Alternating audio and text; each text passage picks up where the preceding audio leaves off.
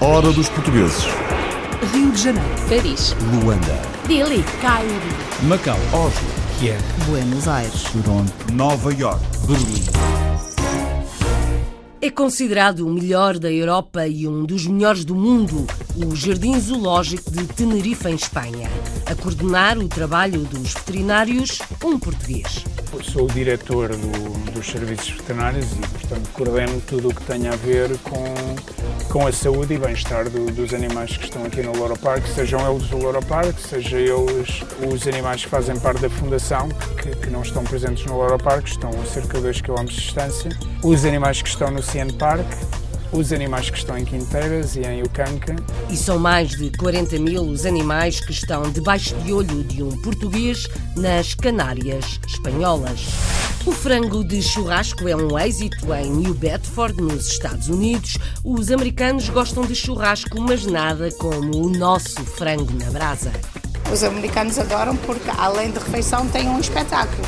Eles veem o frango a ser assado, eh, chamas, pronto, é uma coisa diferente, uma coisa que eles não estão acostumados. O frango é fantástico, é, é delicioso e fora deste mundo. De comer e de chorar por mais. Este frango no churrasco foi estrela num programa da televisão norte-americana chamado A Melhor Coisa que Já Comi. Mais surpresas? Há tantos músicos de jazz portugueses por aí. Apresentamos um em Paris, onde ainda choca com preconceitos. Existem alguns eh, filhos de imigrantes portugueses ou eh, descendentes eh, de imigrantes portugueses, mas que já nasceram cá, que estão a tocar. E se bem que o facto de ser português suscita alguma curiosidade. Eles, és português? E depois pronto. Depois, claro que e- e não há como negar, existe toda uma série de clichês, mas que se estão desbatendo. Jazz em português, em Paris e em Toronto. I still feel like a great like attachment. Eu ainda tenho um grande apego à minha identidade portuguesa. É difícil dizer exatamente o que me liga mais, mas definitivamente a comida, obviamente. Mas talvez mais a própria língua. E isso reflete-se na minha obsessão quase neurótica por música brasileira, mas também por música portuguesa. with Brazilian music, but also like a lot of Portuguese music too. Subimos à Capela do Monte, na Velha Goa, na Índia, mirador natural e palco do Festival de Fusão entre as músicas de cá e de lá. é um sítio que tem magia e, e gostei imenso. E, ah, atuamos ah, fados e depois tivemos um, fizemos uma fusão com, com bansuri, flauta indiana, e santur, um instrumento que tem cento e tal cordas. No outro lado do mundo, no mundo ocidental, dezenas de bandas filarmónicas insistem em dar música, como a Banda do Sagrado Coração de Jesus, no Canadá. Nós temos, ao, ao- ao longo destes anos, na integração canadiana, mostrado que somos um povo trabalhador, mas um povo culto, um povo que tem cultura, que tem arte. Nem só de pão vive o homem. E a comunidade portuguesa tem mostrado, ao longo destes anos, que realmente é rica em muita coisa. No mesmo continente, mas a sul, portugueses abriram uma rede de padarias e pastelarias em São Paulo, mas deram-lhe nome inglês para chegarem a todo o mundo e para acompanharem a tendência. O Brasil também está numa fase de abertura ao mundo. E, portanto, e cada vez mais começam-se a ver casas e conceitos mais internacionais dentro das, das- das principais cidades do Brasil. E, portanto, pensamos que esse toque em inglês, dá um certo toque cosmopolita ah, que vai ao encontro da tendência atual Agora o café. O Café da Timaria, em New Bedford, nos Estados Unidos, tem nome americana, mas que foi escolhido em honra da tradição. Eu sabia que eu precisava um nome que to- todas as pessoas podem também conhecer. Quando vinhas aqui, sentias como estavas na casa Tia Maria. E isso então, como eu escolhi o nome, eu disse, oh, Tia Maria, todas têm uma, pelo menos uma, eu tenho quatro. Fica tudo em família. This is the last call for the 12 o'clock British Airways flight VA412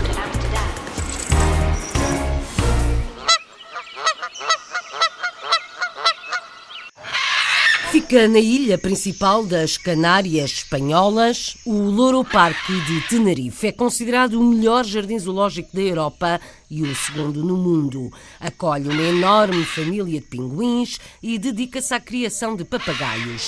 São mais de 40 mil animais com supervisão de um português na saúde e bem-estar dos bichos. À frente da equipa de veterinários e cuidadores está Jorge Soares.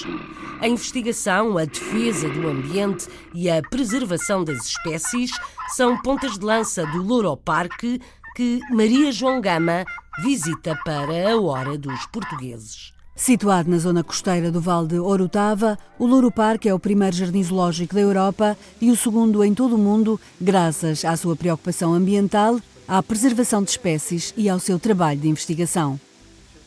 O chefe do departamento veterinário deste parque, com 135 mil metros quadrados, chama-se Jorge Soares e é português.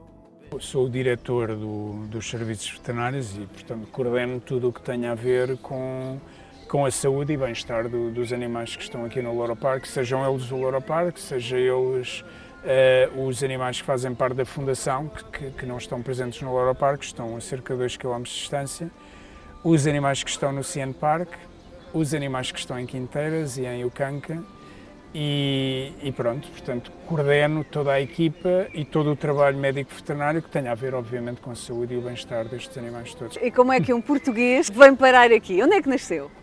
Eu nasci em Lisboa. É de Lisboa. Uh, nasci, cresci, estudei em Lisboa e depois saí, uh, fui, o primeiro país para onde fui foi, foi Espanha, em Barcelona. Depois daí fui para. estive, no, estive no, em Inglaterra a fazer um, um, mestrado e depois acabei por ir para os Estados Unidos, depois acabei por estar no Médio Oriente e do Médio Oriente acabei por vir, por vir aqui para o, para o Aeroparque.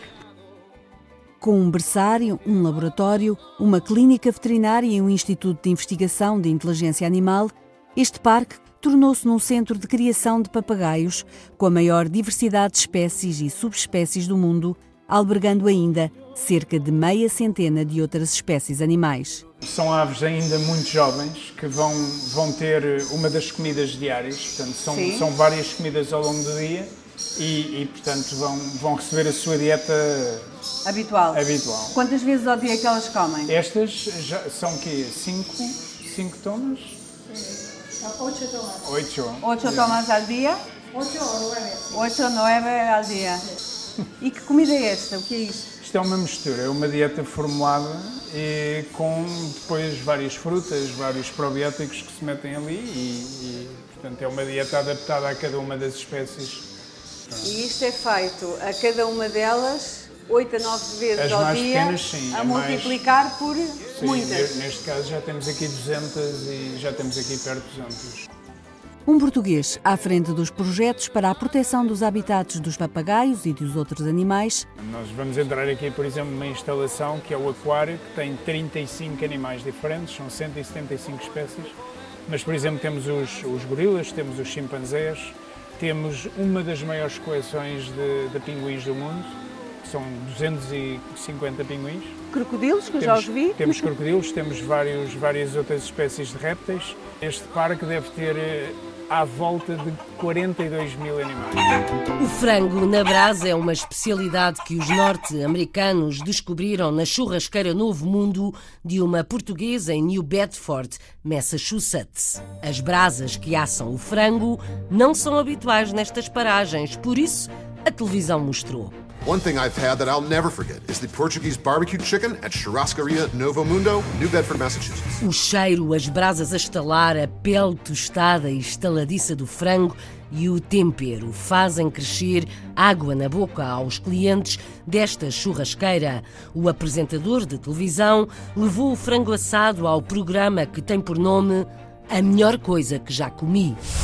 Carla Amaral é a mulher que está à frente deste novo mundo nos Estados Unidos que delicia os clientes, como vamos ouvir na reportagem de Afonso Martins. À partida, poderia pensar-se que a churrascaria Novo Mundo seria apenas mais um dos vários restaurantes portugueses em New Bedford, Massachusetts. Mas o espaço de Carla Amaral tem algo de diferente. Das brasas vem o frango de churrasco, que já chamou a atenção, do programa The Best Thing I Ever Ate, a melhor coisa que já comi, do canal Food Network. Uma coisa que comi e nunca vou esquecer é o frango de churrasco português na churrascaria Novo Mundo, em New Bradford, Massachusetts. Eles quiseram filmar a maneira como o frango era assado, o carvão, pronto, é, é o highlight desse restaurante. O carvão e também o nosso molho picante, porque pronto, é aquela combinação de temperos portugueses e é o que faz a diferença. O gosto do carvão, pronto, é um churrasco dentro de casa. E foi o Ted Allen que cá veio. Ele veio cá com umas amigas e provou o frango e ficou encantado. Enquanto o frango roda, a gordura vai saindo da pele e fica no frango.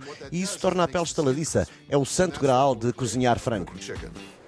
Antes de assumir o restaurante, Carla trabalhou na churrascaria durante 19 anos. Está por isso mais do que habilitada a explicar o sucesso do frango do Novo Mundo. O nosso frango é um pouco diferente porque é assado em carvão. Depois temos o nosso molho especial, que é uma combinação de alho, pimenta e mais alguns segredos da casa que não podemos revelar. Mas é a diferença. Há muitos frangos aqui à volta, mas são assados em gás. Nós usamos o carvão, que é a tradição portuguesa da churrascaria. E se para os portugueses o frango assado na brasa é uma delícia que não surpreende, já os americanos têm uma reação diferente. Os americanos adoram porque, além de refeição, tem um espetáculo. Eles veem o frango a ser assado, eh, chamas, pronto, é uma coisa diferente, uma coisa que eles não estão acostumados. O frango é fantástico, é, é delicioso e fora deste mundo. Somos americano de quarta geração. O frango é super delicioso, com arroz, as batatas e os vegetais. E com este preço, não te podes enganar. É o melhor, é mesmo o melhor da região. Tem a quantidade certa de temperos e é sempre muito bem preparado. Nunca falha.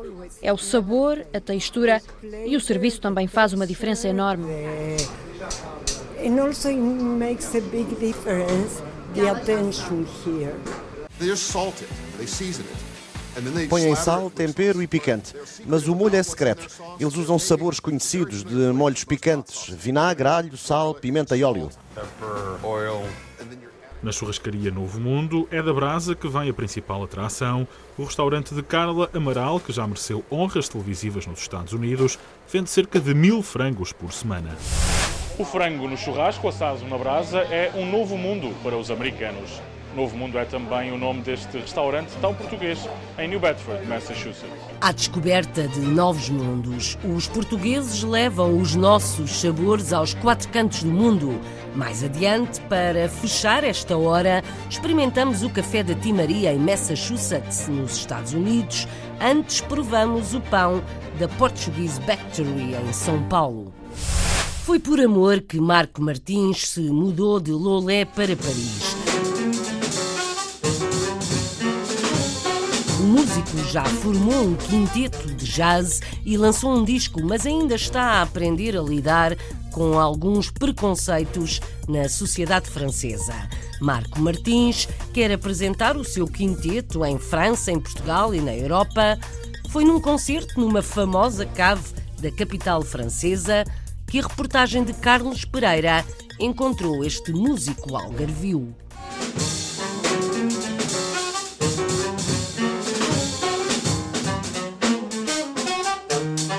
Estamos no Sunset Paris, uma cave de jazz na capital francesa, um espaço conhecido mundialmente. E neste dia acolhe o quinteto de jazz Marco Martins.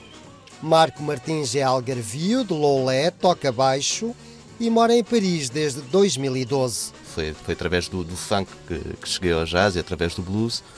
Estudei na Associação Filarmónica de Faro e conheci um senhor que se chama Zé Eduardo, que foi, foi o, o meu professor de, até, há, até há alguns anos atrás, que me preparou e com, com, com o qual tive uma série de, de, cursos e workshops e que me preparou para aceder a, à Universidade de Évora, ao curso de jazz da Universidade de Évora, o qual concluí em 2012, salvo erro. Paris apresentou-se, apresentou-se pelo coração, que é curioso, que neste caso há uma senhora que se chama Carolina Santos, que é uma, uma excelente atriz e que é uma pessoa fantástica e que por acaso também é minha companheira e que foi, foi convidada a fazer uma turnê com a companhia Philippe Gentil. E essa turnê durava cerca de 3 anos. E os meus planos até nem era vir para Paris, era se calhar ir para, para Londres, ou, porque estava muito mais à vontade com a língua. E não, acabei por, por chegar a Paris e a ter que me adaptar a isto tudo do zero. E nem, nem sequer falava. Acho que não posso dizer que falava francês, sabia-me apresentar em francês e pouco mais. Florent Souchet torna-se uma peça principal do Marco Martins Quinteto. Encontraram-se por acaso num outro grupo que nada tinha a ver com jazz, onde tocavam praticamente sem se conhecerem. E curiosamente foi durante uma das pausas de, de, um, de um concerto que nós estávamos, ele começa a tocar um standard e eu acompanho e ele olha para mim e diz, mas tu tocas, tocas jazz? Eu disse, pá, toco. E pronto, então toca lá esta. Então, ficámos ali durante uns 15 minutos a tocar standards, os dois. Eh, curiosamente, as pessoas à volta foram-se apercebendo e foram, foram aproximando para, para ouvir. E depois, quando ele disse: Pá, então, se tocas isso, vamos, eh, vem lá à minha casa, vamos, vamos ouvir umas coisas, vamos falar um bocado. E foi a partir daí que, que começámos a entrar nesta linguagem. Agora que o primeiro disco foi gravado, chama-se Roadbook, Marco Martins quer fazer uma turnê em França e noutros países da Europa, sem esquecer Portugal, claro. Eu estou muito mais ligado posso, emocionalmente e, e culturalmente, provavelmente, a Lolé ou a Faro.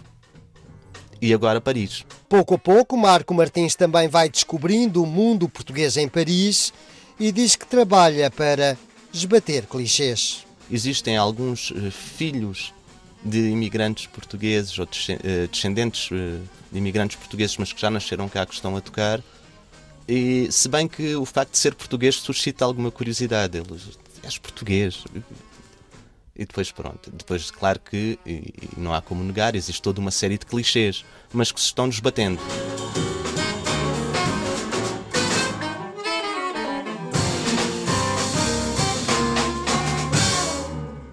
O disco está agora em promoção.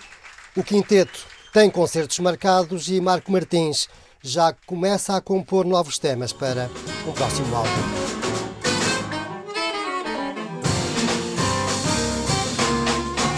A hora dos portugueses. 6 mil quilómetros separam Paris de Toronto e outro músico de jazz com origem portuguesa. Matthew Tavares cresceu nos subúrbios da maior cidade do Canadá e acha que o isolamento suburbano foi essencial para o seu desenvolvimento pessoal e artístico. Toca jazz de fusão que vai buscar inspiração ao hip hop, ao house. A banda deste luso-descendente é conhecida além fronteiras, incluindo o Brasil e Portugal, onde está anunciado um concerto para o próximo verão.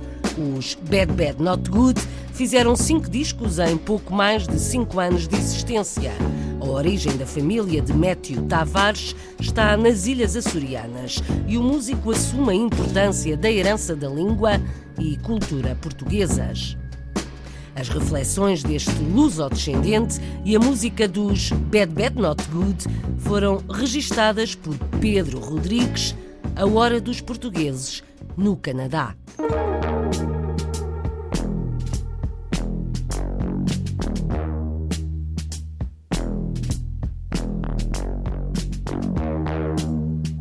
Bad Bad Not Good são uma das muitas bandas de Toronto que nos últimos anos têm emergido no panorama internacional, atraindo diversos fãs pelo mundo, inclusive em Portugal. Esta banda prolífica, que já lançou cinco álbuns desde 2011, distingue-se pela sua fusão de jazz, hip-hop e alt-rock e pela energia dos seus concertos. Um dos elementos fundadores deste quarteto é o jovem luso-canadiano Matthew Tavares.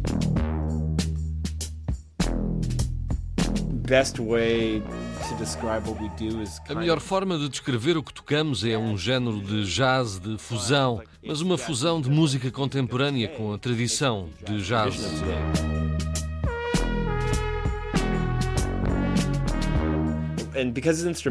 Por ser instrumental, a nossa música tem uma recepção internacional que às vezes me surpreende mas acho que há muita gente, especialmente os mais jovens, que se assustam com o jazz porque é comercializado como algo supostamente intelectual ou erudito. Espero que tenhamos conseguido passar, nem que seja uma pequeníssima fração dessas obras-primas.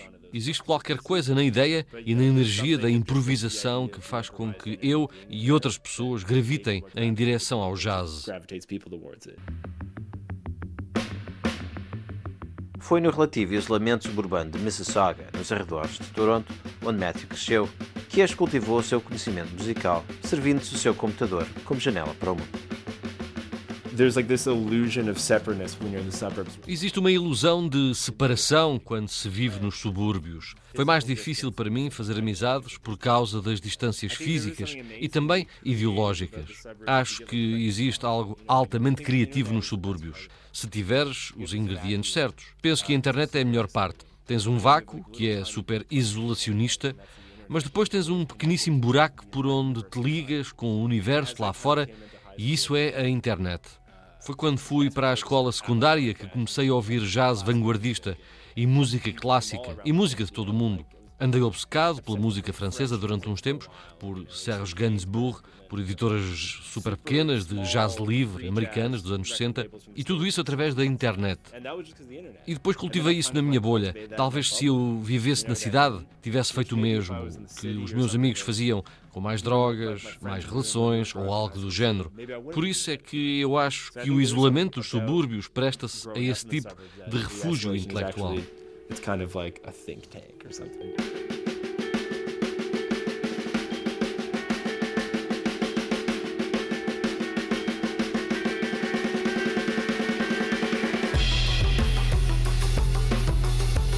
Diz-se habitualmente dos descendentes de imigrantes no Canadá que a herança cultural que os filhos tentam esquecer, os netos tentam recordar.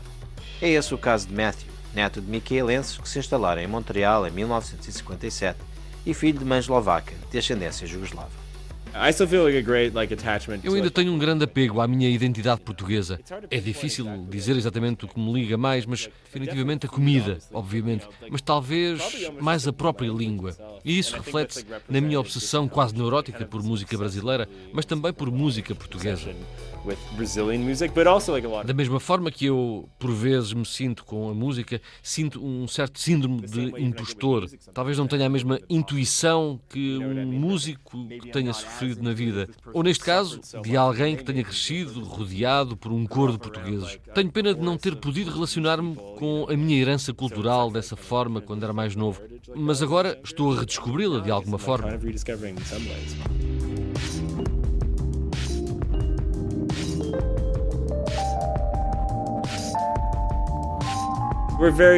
Sabemos que existem fãs da banda em Portugal. Há uma página no Facebook e na diáspora também. Juro que cada vez que pomos alguma coisa no Instagram ou no YouTube, alguém comenta: venham a Portugal ou venham ao Brasil. É fantástico, é muito fixe. Infelizmente nunca tocámos em Portugal ou nos Açores. Já fomos ao Brasil uma vez, mas nunca a Portugal. Espero que isso esteja a ser planeado. I hope that's being figured out, you know.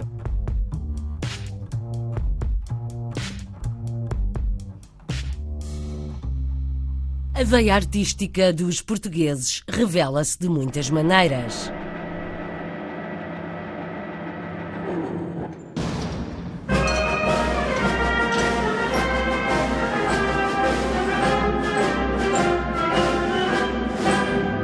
Do fado ao jazz, ao cante e às filarmónicas, são dezenas as bandas portuguesas que insistem em dar música mundo fora, como nos Estados Unidos e no Canadá.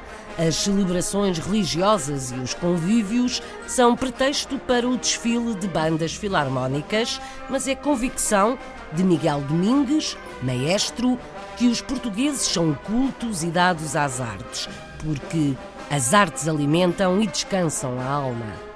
Na banda filarmónica Sagrado Coração de Jesus, em Toronto, Alberto Muniz toca trombone e lembra que o bisavô já era músico ainda nos Açores. São mais de 50 os instrumentistas nesta banda e são oriundos de todo Portugal. Estamos no Canadá, por isso é outra vez o Pedro Rodrigues que levanta a batuta neste espetáculo com história. Há várias décadas que as bandas filarmónicas acompanham as festividades dos portugueses na América do Norte, especialmente entre os açorianos, que sempre mantiveram vivas as suas celebrações religiosas. A banda do Sagrado Coração de Jesus, sediada na Igreja de Santa Helena, é uma das três bandas portuguesas ainda no ativo na grande área de Toronto, todas elas com mais de 40 anos de existência. Esta banda é hoje composta por elementos oriundos de várias regiões de Portugal, como é o caso do maestro torriense Miguel Domingos. Nós temos, ao, ao longo destes anos, eh, na integração canadiana, mostrado que somos um povo trabalhador, mas um povo culto, um povo que tem cultura, que tem arte. Nem só de pão vive o homem. E a comunidade portuguesa tem mostrado ao longo destes anos que realmente é rica em muita coisa. A filarmónica até vem do, do nome Philharmonique, Phyllis Harmonique, no tempo de, de, Napoleão, para celebrar as vitórias, não é? Portanto, a, as bandas filarmónicas começaram a, a integrar uh, nas festividades, na, em, em, momentos vitoriosos, nas celebrações. A partir daí das bandas começarem nas celebrações religiosas também. É através também dessas festas religiosas que as bandas portuguesas se têm alimentado. Foi através das festas, as procissões, era a única maneira ou forma de, de arranjar fundos para construir uma banda, pois uma banda tem um instrumental que muita gente não sabe, mas engloba muito dinheiro.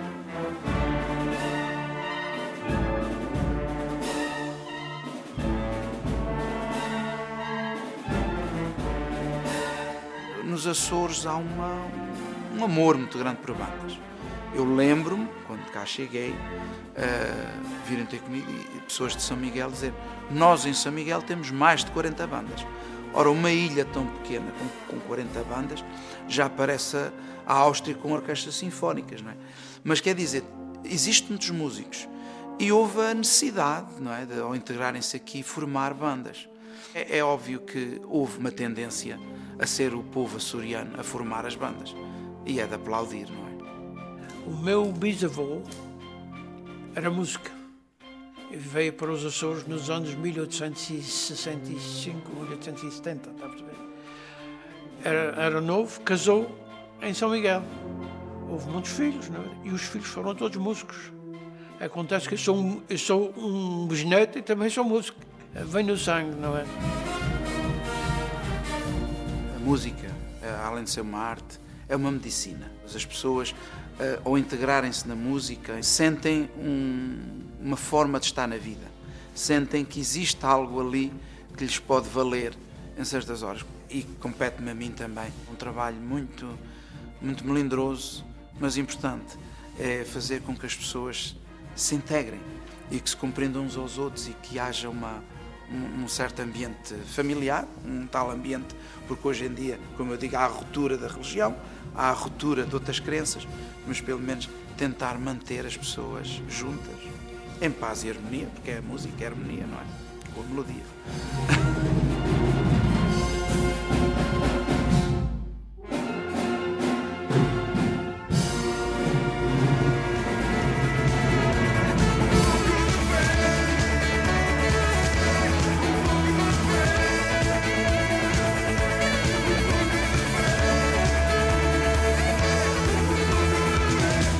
A hora dos portugueses. Deixamos a América do Norte e quase 13 mil quilómetros a sudeste, no estado indiano de Goa, subimos à Capela do Monte, recuperada pela Fundação Oriente.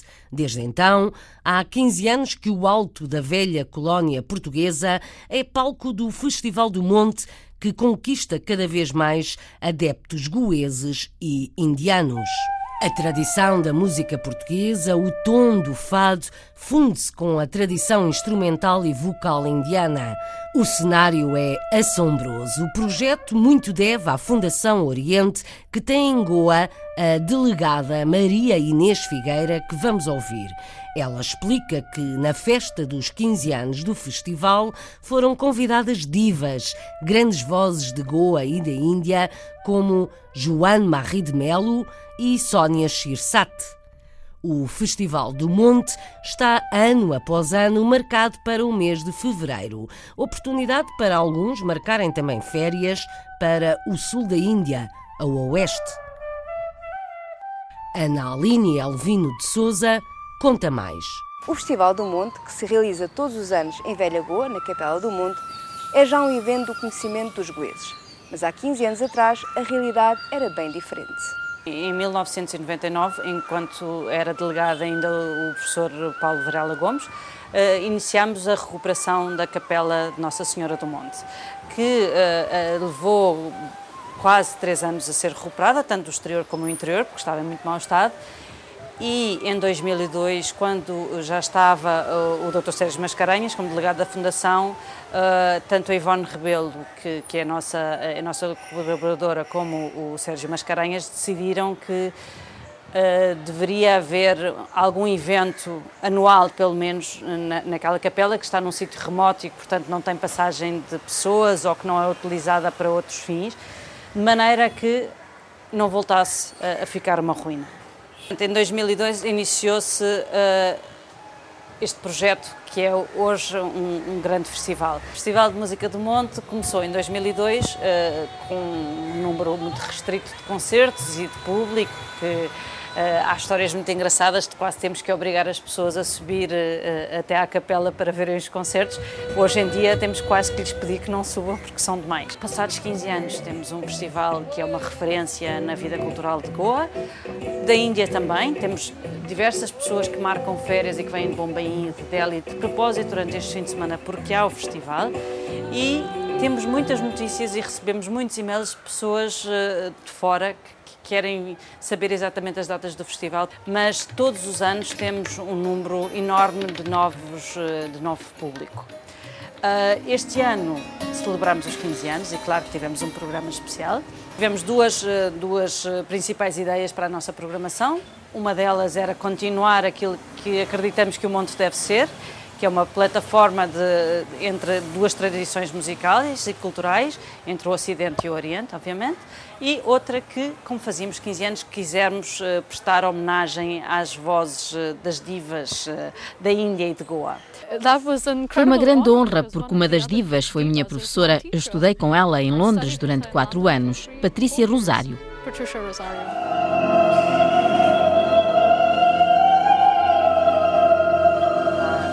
Festival Monte é, é mesmo um é um sítio, tem magia e, e gostei imenso.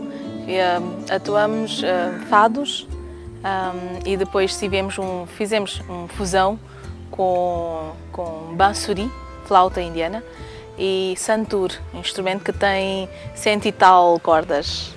Se vier a Goa em fevereiro, não perca esta oportunidade, porque, como a Sónia Cirsado diz, tem magia. Goa, a antiga colónia portuguesa na Índia, onde a cultura lusitana resiste e se envolve com a tradição indiana. This is the last call for the 12 o'clock British Airways flight VA412 Voltamos a atravessar mares e continentes para regressar à América, agora mais a sul. Daqui instantes vamos a norte, mas começamos pela cosmopolita São Paulo, onde há várias pastelarias portuguesas, uma delas com nome em inglês, transformada numa rede que pode chegar a outros locais do mundo. A Belém Portuguese Bakery tem cinco lojas abertas na cidade mais populosa do Brasil e arredores. Pedro Nogueira, sócio fundador, reconhece a ambição de expandir a marca e a necessidade de acompanhar tendências. Mas o chefe é português. A história é contada pelo Pietro Serzuzimo. Criada em São Paulo para conquistar o mundo, a padaria e doceria temática portuguesa Belém nasceu em meio ao severo cenário de crise política e financeira do Brasil e, mesmo assim, vem demonstrando resultados otimistas com a rápida expansão da marca inaugurada em 2014. Nosso nome é Belém Portuguese Bakery. Um, há dois motivos por trás disso. Um é, um, porque nós somos ambiciosos e nós pensamos em grande e é vamos criar uma marca que possa ser vendida em qualquer parte do mundo. Um, e então, apesar de tudo, o inglês ainda é língua universal. E então, se a gente chegar a qualquer país como padaria portuguesa, ninguém vai reconhecer se nós falarmos Portuguese Bakery em qualquer país do mundo vai ser reconhecido. Esse é o principal motivo. Ah, ah, por outro lado, nós achamos que o Brasil também está numa fase de abertura ao mundo. Ah, e, portanto, e cada vez mais começam-se a ver casas e conceitos mais internacionais dentro das, das, das, principais cidades do Brasil. E, portanto, pensamos que esse toque em inglês, dá um certo toque cosmopolita que vai ao encontro da tendência atual de, de, do Brasil e, nomeadamente, São Paulo ser uma cidade mais aberta ao mundo e às tendências mundiais. Nós, na realidade, neste momento já temos um, cinco lojas abertas e vamos abrir a sexta loja na próxima semana. Uh, então já temos uma dispersão geográfica na cidade, já, enfim, já algo razoável. Um, mas, mas aqui na Vila Nova Conceição foi onde, onde nascemos, onde nasceu a primeira loja. E, e, é interessante porque Vila Nova Conceição é um bairro onde há muitos portugueses expatriados. Um, então, de certa forma, também tentámos casar um pouco uh, uh, essa coincidência de, de, de, de, enfim, de abrir um negócio num bairro, mas já que vamos abrir num bairro, então vamos para um bairro onde há uma comunidade portuguesa expressiva e que possa também que possam ser não só nossos clientes, mas embaixadores da marca no resto da cidade. Nós somos uma marca uh, preparada para franquia. Nós estamos, vamos abrir agora o nosso primeiro franqueado uh, aqui em São Paulo também. Um, e de facto nós criamos o conceito desde o início já pensado para poder expandir em modo de franquia. Um, e portanto e agora estamos realmente a dar os primeiros passos, abrindo a primeira loja franqueada da Belém.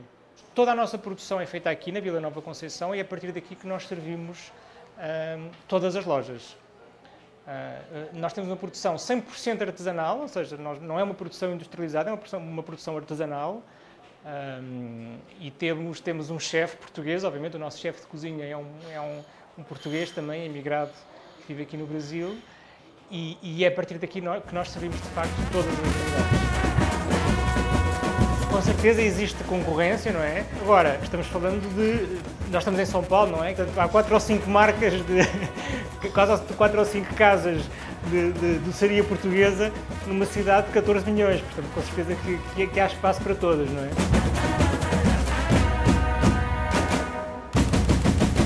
A hora dos portugueses. Subimos no mapa. O Café da Timaria é um sucesso em New Bedford, nos Estados Unidos. O nome é a americana Tia Maria's Coffee, em honra das tias da dona, a luso-descendente Jéssica Coelho. Os pais têm muito orgulho no trabalho da filha e ajudam na cozinha ou a servir às mesas. Isabel faz bifes à portuguesa, bacalhau à brasa ou à gomes de sá e até espetada madeirense. O pai Eduardo diz que faz qualquer coisa porque admira o esforço e dedicação de Jéssica no negócio. Os clientes gabam a comida e a simpatia. Quando abriu o café, Jéssica oferecia um pastel de nata a quem tivesse uma multa de estacionamento perto do espaço português. Não faltam galos de Barcelos e pratos bordal Pinheiro, num espaço muito simpático. O Tia Marias é um café de inspiração portuguesa em New Bedford. Jéssica Coelho criou um espaço acolhedor e intimista que desde há três anos marca a diferença. Se quiser saborear um pastel de nata, comer um bitoque ou beber um copo de vinho tinto, esta é uma paragem obrigatória. Margarida André conta a história do café da Timaria em New Bedford. Nas visitas que fazia a Portugal no verão, Jéssica achou sempre interessante o ambiente dos cafés e a sua importância como locais de sociabilização para a comunidade. Assim, anos mais tarde, decidiu arriscar e abrir o seu próprio espaço, ao qual deu o nome de Tia Marias. O nome do estabelecimento surgiu como homenagem às quatro tias Maria de Jéssica. Eu sabia que eu precisava um nome que to todas as pessoas podem também conhecer. Quando vinhas aqui, sentias como estavas na casa da tia Maria. E isso então, como eu escolhi o nome, eu disse, oh, tia Maria, todas têm uma, pelo menos uma, eu tenho quatro. Ao escolher o local para o café, Jéssica teve em conta vários aspectos que se vieram a tornar fatores fundamentais para o seu sucesso. Há muito turismo nessa área, um, como o Museu da Baleia, os barcos de Martha's Vineyard, em Nantucket. Eu vi logo, oh, isso é uma oportunidade para meus clientes vir para Tia Maria's European Café. Jéssica conta com o apoio de vários familiares, incluindo os pais, que, embora inicialmente estivessem um pouco reticentes, são agora a grande fonte de apoio para o negócio. Eu primeiro fiquei um bocadinho a pensar, mas depois eu disse: Olha, faz o que tu quiseres. A mãe e o pai vão te ajudar naquilo que tu Isabel Coelho é responsável pela confecção dos pratos portugueses com que os clientes podem deliciar no Tia Marias Café. Tenho bife açoriana, tenho bife à portuguesa, tenho bife com os cogumelos, espetadas à madeirense, faço bacalhau a narciso, faço a gondessá, faço a brasa, faço muita qualidade o bacalhau também. Os clientes não poupam elogios à forma como são recebidos no Tia Marias e aos vários pratos disponíveis no menu. O que eu mais gosto neste café é a boa localização e o servirem desde o pequeno almoço ao almoço e jantar. Também tem um menu bastante variado. O que eu mais gosto é o café e a sandes de linguiça e queijo e normalmente é o que como ao pequeno almoço. As doses são tão grandes que dão para duas refeições. Quando peço uma, dá para o pequeno almoço e almoço ou almoço e jantar. Para o pai de Jéssica, Eduardo Coelho, esta iniciativa de Jéssica é um fator de grande orgulho. Senti-me feliz o dia que ela abriu e da maneira que ela logo começou a trabalhar. Vi que ela tinha realmente muita vontade e a pessoa, quando faz as coisas com prazer, eu acho que aparecem resultados. O que ela precisa, na cozinha, como na, na, nas mesas à frente, a limpar a mesa ou qualquer coisa que ela me peça para fazer, eu faço para ela, porque realmente o, o, a dedicação que ela está a ter no negócio dá-me vontade para eu trabalhar. Quando eu abri, uh, muito, muitos clientes estavam a receber multas de estacionamento e o que aconteceu foi eu comecei a dar natas paga multa. So, se ias receber uma multa naquele dia e vinhas aqui, eu dava-te uma nata por causa que tu recebeste uma multa. Foi uma coisa que só começou de eu ser simpática e agora até esse dia, quando eles pegam uma multa, eles vêm aqui, eu estou aqui para a minha nata e fiquem mais contentes e voltem para a próxima vez. Mas eles é que paguem a multa. eu só dou a nata. O espírito de iniciativa e orgulho pelas tradições portuguesas de jovens lusodescendentes, como a Jéssica Coelho, mantêm vivas a cultura e gastronomia portuguesas. Orgulho, imaginação e simpatia. Tia Maria's Coffee em New Bedford, Massachusetts, onde fomos na hora dos portugueses na rádio. Como o relógio não para e o tempo não volta para trás, despeço-me até para a semana. A hora dos portugueses. Rio de Janeiro. Paris. Luanda. Delhi. Cairo. Macau. Oslo. Kiev. Buenos Aires. Toronto. Nova York. Berlim.